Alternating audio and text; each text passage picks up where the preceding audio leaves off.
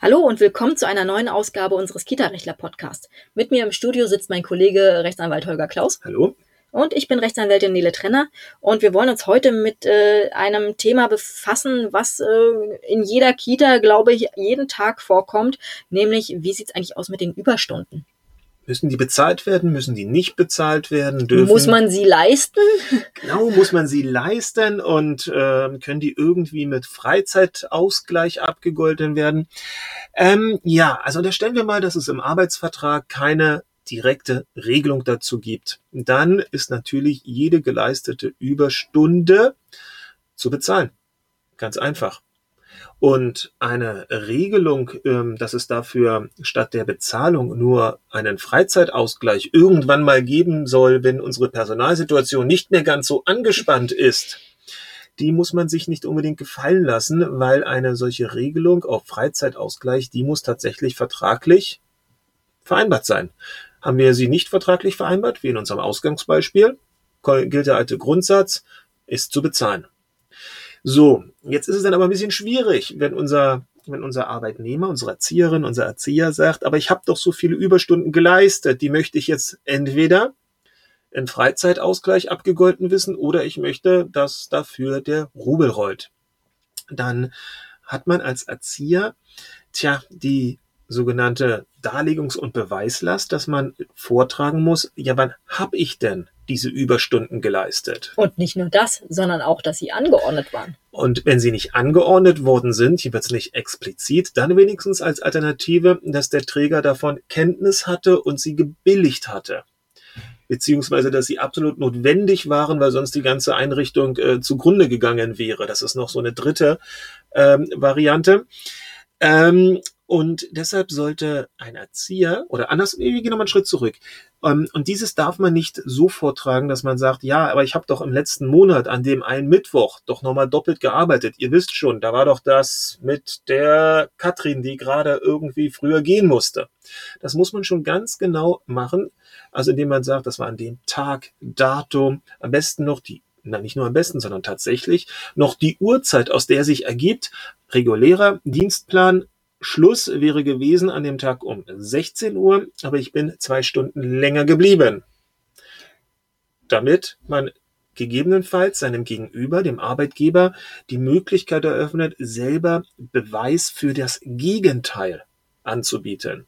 Nämlich das ist das, worauf es dann prozessual ankommt, dass man so präzise vorträgt, dass man gegebenenfalls seinen Arbeitgeber in die Position versetzt, zu sagen, also, und zu beweisen, nee, das kann nicht sein, das kann nicht stimmen. An dem Tag bist du doch seit zwei Wochen längst auf Mallorca im Urlaub gewesen. Das kann nicht sein.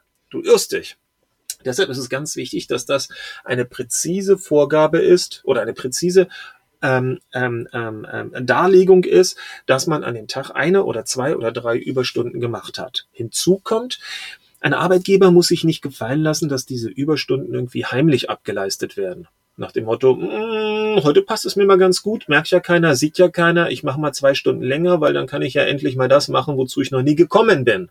Das geht nicht. Also ein Arbeit, Arbeitgeber ist nur dann zur Überstundenabgeltung verpflichtet, wenn er diese Überstunden angewiesen hat. Kannst du heute mal länger bleiben? Oder sie gebilligt hat, Ah, ich sehe, du bist länger geblieben, ist super, okay, klar, aber jetzt gehst du mal besser nach Hause. Billigung, er hat's gesehen.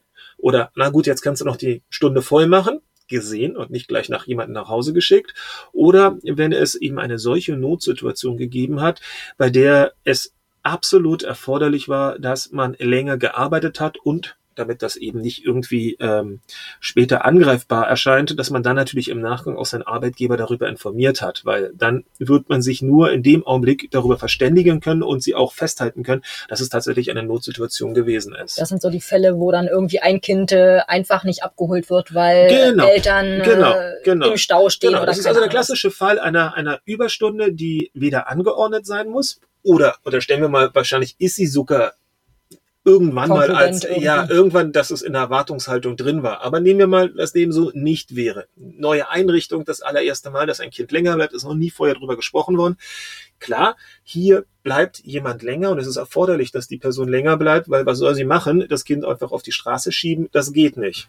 Schaukel hier mal schön. Schaukel ich, hier ich mal, schön. weg. Schaukel hier mal schön. Wobei man eben auch da durchaus dann ähm, sich fragen müsste, in welchem Ausmaß ist eine solche Ansammlung von Überstunden denn gerechtfertigt? Darüber wird man dann streiten können. Interessanter Fall hatten wir noch nicht gehabt, aber natürlich hatten wir die nicht abgeholten Kinder, die kommen andauernd vor. Aber wann würde ein Arbeitgeber zu Recht sagen können, ist ja toll, dass du eine Stunde gewartet hast. Ist toll, dass du zwei Stunden gewartet hast. Aber dass du drei Stunden wartest oder am Ende fünf Stunden bis 23 Uhr abends, finden wir doch jetzt ein bisschen befremdlich, wenn du die Möglichkeit hattest, den Kindernotdienst äh, vielleicht schon nach einer oder nach zwei Stunden oder gar nach 20 Minuten anzurufen. Wobei ich das so ein bisschen davon abhängig machen würde, ob man weiß, äh, also ob die Eltern sich angekündigt haben Richtig, und gesagt haben, sie verspäten sich jetzt um anderthalb Stunden und das passt dann. Mhm. Äh, oder ob man einfach nie, gar nichts weiß.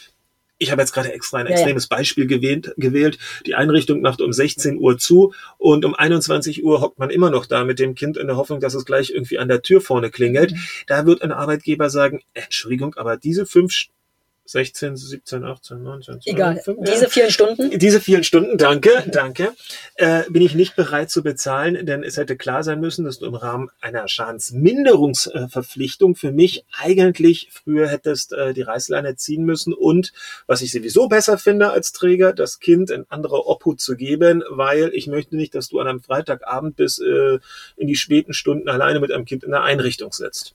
Also auch da ist immer noch, ähm, ähm, selbst wenn es um Überstunden geht, die absolut erforderlich sein sollen, natürlich darauf zu achten, dass alles noch im Rahmen der Verhältnismäßigkeit bleibt.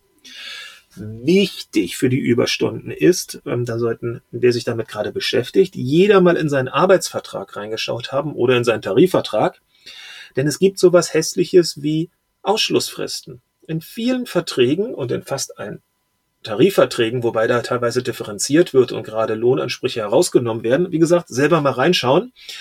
Ähm, jeweils in vielen Verträgen ist eine sogenannte Klausel drin, meistens eher am Ende. Vorletzter, vorvorletzter Paragraph ist das meistens. Da steht drin, dass Ansprüche aus dem Arbeitsverhältnis innerhalb einer bestimmten Frist geltend zu machen sind.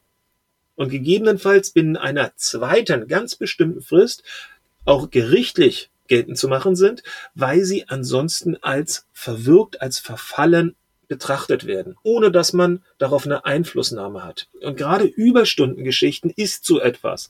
Wenn wir uns mal die klassische Klausel anschauen aus den Arbeitsverträgen, die drei Monate meistens betreffen, dann steht da drin, dass Ansprüche aus dem Arbeitsverhältnis binnen drei Monaten gegenüber dem Arbeit, gegenüber der Vertragspartei wechselseitig Arbeitgeber, Arbeitnehmer anzuzeigen sind. So.